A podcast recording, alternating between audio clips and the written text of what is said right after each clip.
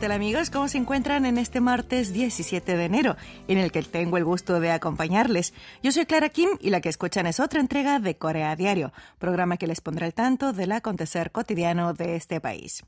Por cierto, hoy tenemos varios temas de interés para los aficionados a la cultura coreana, pues hablaremos sobre el premio que se adjudicó la serie Pachinko en los Critics' Choice de Estados Unidos. También comentaremos sobre el inminente y activo debut de nuevos conjuntos idols masculinos y otras promociones de parte de cantantes muy esperados. Saliendo un poco del tema cultural, comentaremos las nuevas tendencias del sector laboral de Corea y la venta de productos pequeños y en poca cantidad en los mercados de este país.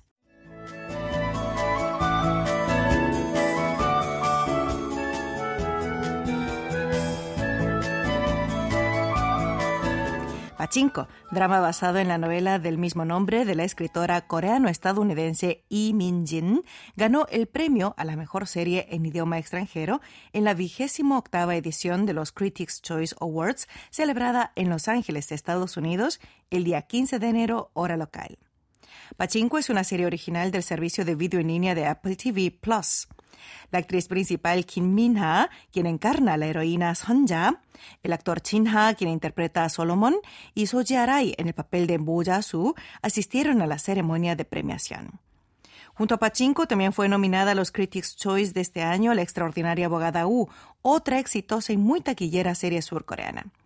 Asimismo, figuraron en la lista Bergen la historia de la primera mujer en convertirse en ministra de Dinamarca, Cleo y García de HBO Max. En el caso de Pachinko, la serie surcoreana fue elogiada por los medios y críticos extranjeros por su gran belleza visual, así como la dirección y representación profunda de las emociones. Y gracias a la popularidad alcanzada en la temporada 1, se ha confirmado la producción de la temporada 2. Pachinko fue nominada para el premio de diseño de título principal en los premios Emmy celebrados el año pasado y ganó sendos premios a la mejor serie en los premios Gold Derby y los premios de televisión de Edimburgo, respectivamente. En tanto, Decision to Live del director Park Chan-wook también fue nominada a Mejor Película en Lengua Extranjera en los Critics' Choice, pero perdió ante RRR o RRR que fue elegida como ganadora. Con el reciente logro de Pachinko sigue la racha de reconocimientos a los contenidos surcoreanos. En la entrega de premios del año pasado, El Juego del Calamar obtuvo un galardón en la categoría de Mejor Serie en Idioma Extranjero y el premio al Mejor Actor. En 2021, la película Binari ganó el puesto de honor de la categoría de Película en Lengua Extranjera y el premio al Actor Infantil. En 2020, Parásitos obtuvo el premio al Mejor Director y la categoría de Película en Lengua Extranjera. Critics' Choice son unos premios que convocan las organizaciones de críticos en Estados Unidos y Canadá y se consideran uno de los más prestigiosos junto con los Globos de Oro y los premios del Sindicato de Actores de América. Ahora la atención se centra en saber si esta buena racha para los contenidos coreanos continuará en las siguientes ceremonias de premios. De hecho, la película Decision to Live figura en las nominaciones preliminares a cuatro categorías, incluido el premio a Mejor Director en la Academia Británica de las Artes, cuya gala será el 19 del próximo mes, hora local. En tanto, en los premios de la Academia a celebrarse el 13 de marzo, hora local, Decision to Live también está nominada al Premio Internacional de Largometraje. Por otro lado, en el ámbito del K-pop, BTS y Blackpink apuntan a los premios Grammy el día 5 y a los Brit Awards que se celebrarán el día 12 del próximo mes.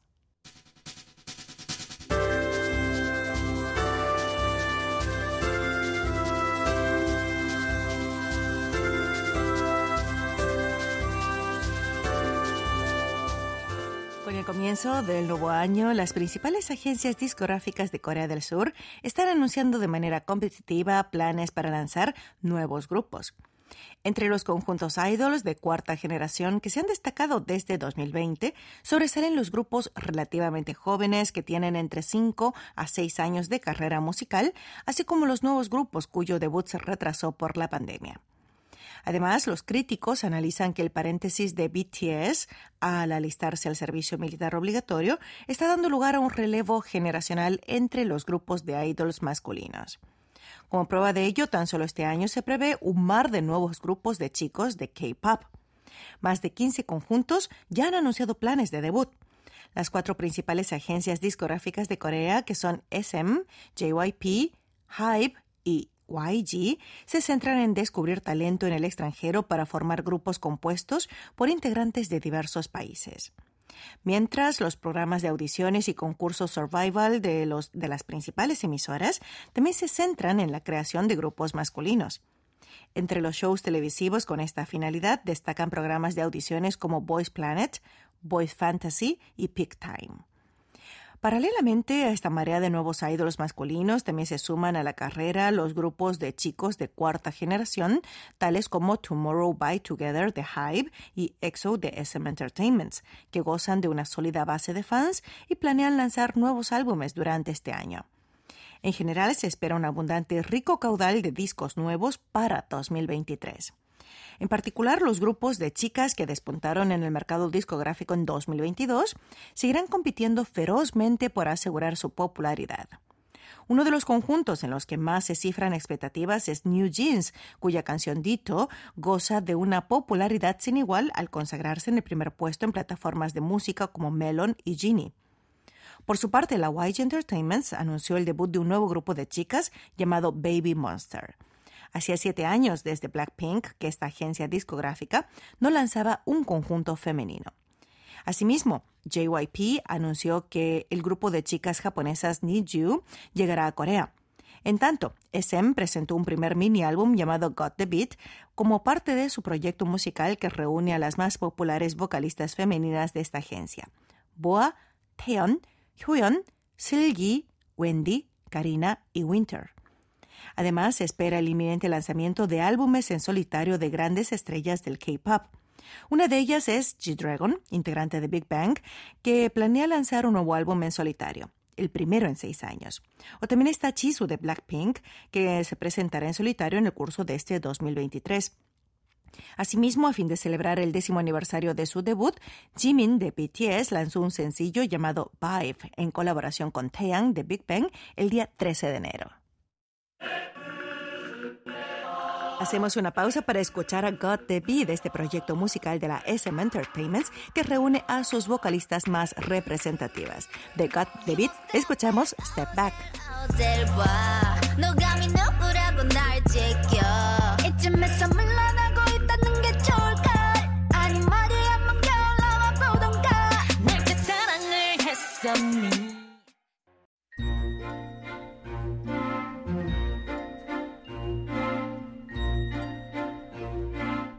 Literatura en audio. La única en la Tierra.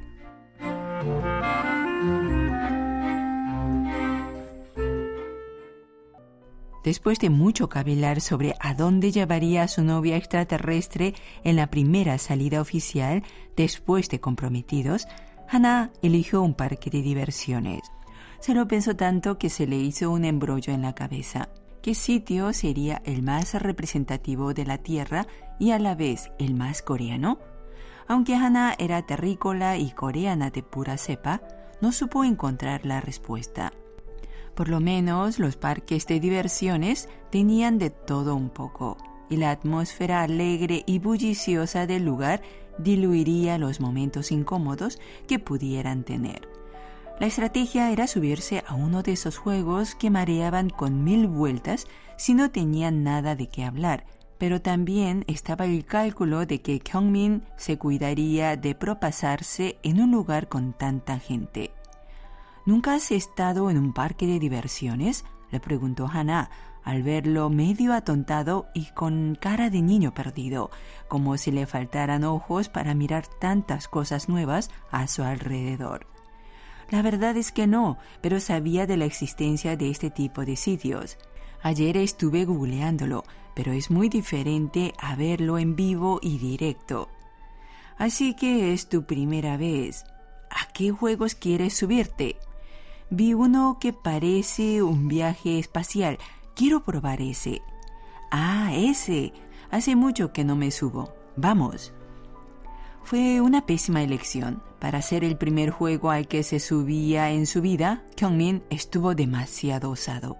no solo se puso a gritar como un desaforado, sino que se le volvió verde la cara, por lo que Hannah casi se murió de miedo, y no precisamente por el juego mecánico. Los labios, los párpados cerrados y hasta las orejas se le tiñeron de un verde tan intenso que Hannah le tapó con fuerza la boca. Ni se te ocurra, cuidado con lanzar rayos, despierta, no te puedes poner así por esta montaña rusa tonta para niños. Para su gran sorpresa, cada vez que giraban alrededor de estrellas, planetas y satélites de mentira, el extraterrestre lanzaba gritos despavoridos. Unos chicos de secundario que venían detrás, en lugar de divertirse con el juego, no paraban de reírse de Kyungmin. Fueron los cuatro minutos más largos en la vida de Hana. Cuando por fin terminó y se bajaron, Kyungmin casi se puso a vomitar. ¿No dijiste que eras sólido por dentro? ¿Que no tenías líquidos? Me parece que se me estropeó el transformador de sensaciones. Como Kyungmin no se podía mantener en pie, se sentaron a descansar en un banco.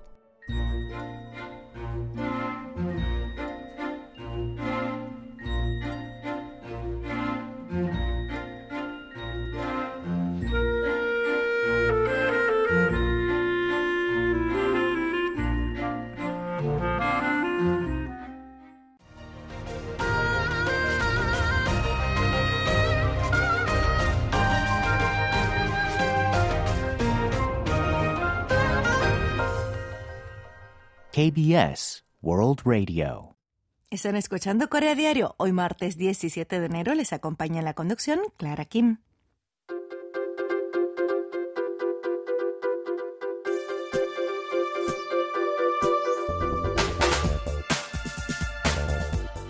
A medida que la pandemia de COVID-19 va considerándose una situación endémica, este año se esperan cambios en las modalidades de trabajo de las empresas de tecnología de la información surcoreanas.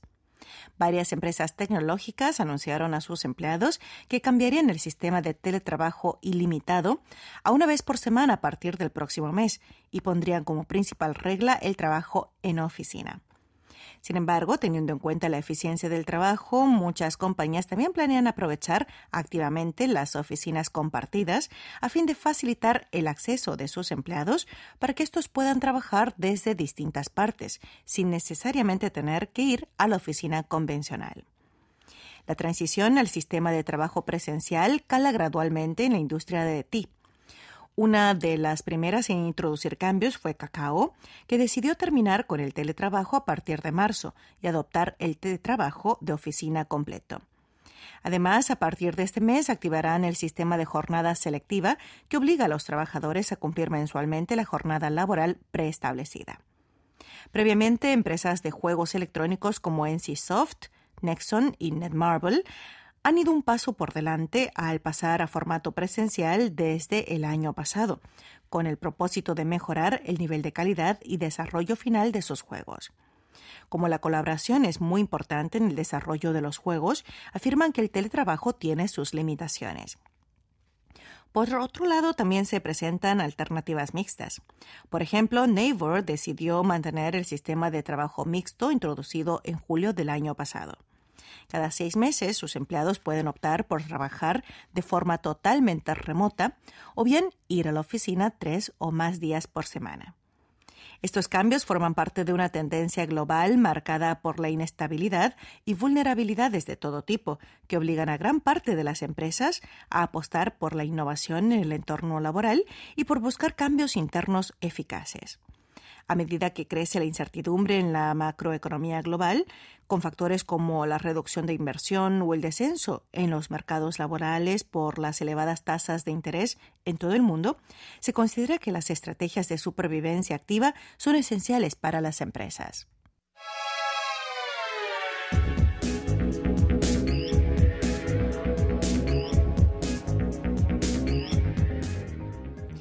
Si un día de estos van al mercado y en particular a alguno de los que hay aquí en Corea, se sorprenderán al ver la gran variedad de frutas y verduras mini.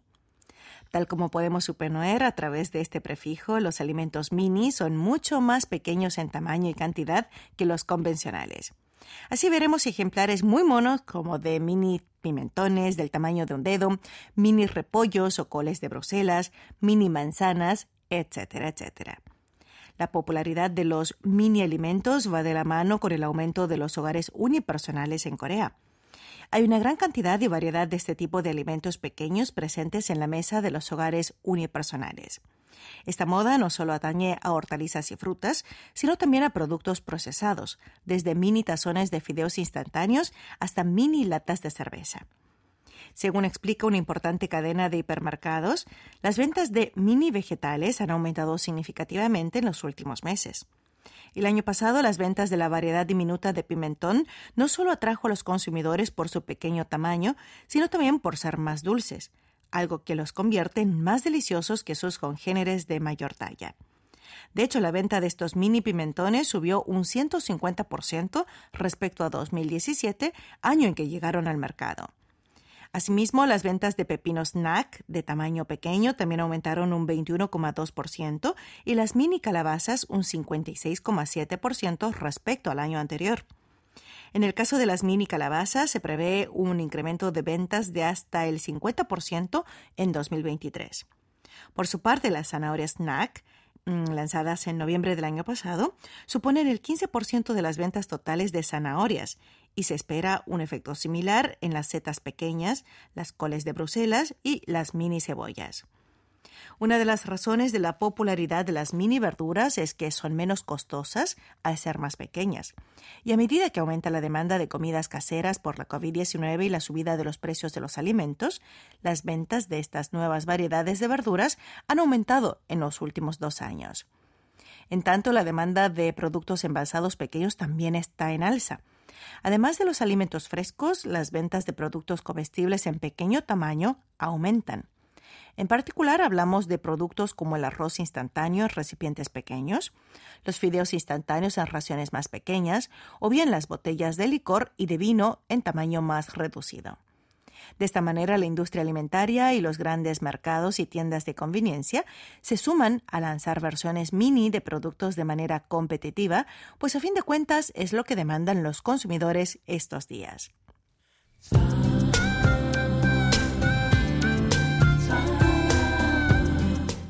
Bien, así llegamos al término de esta entrega de Corea Diario. Hoy martes 17 de enero les ha acompañado en la conducción Clara Kim y me despido con esta canción de Park Jin-young cuyo título es Por siempre juntos. Espero que les guste. Hasta el próximo encuentro.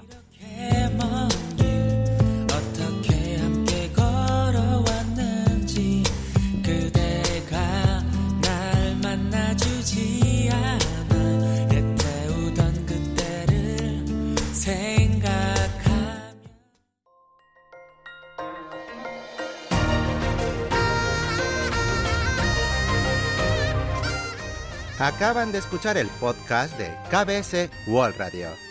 Hay muchos más contenidos en wall.kbs.co.kr barra Spanish. Gracias por seguir en sintonía. KBS World Radio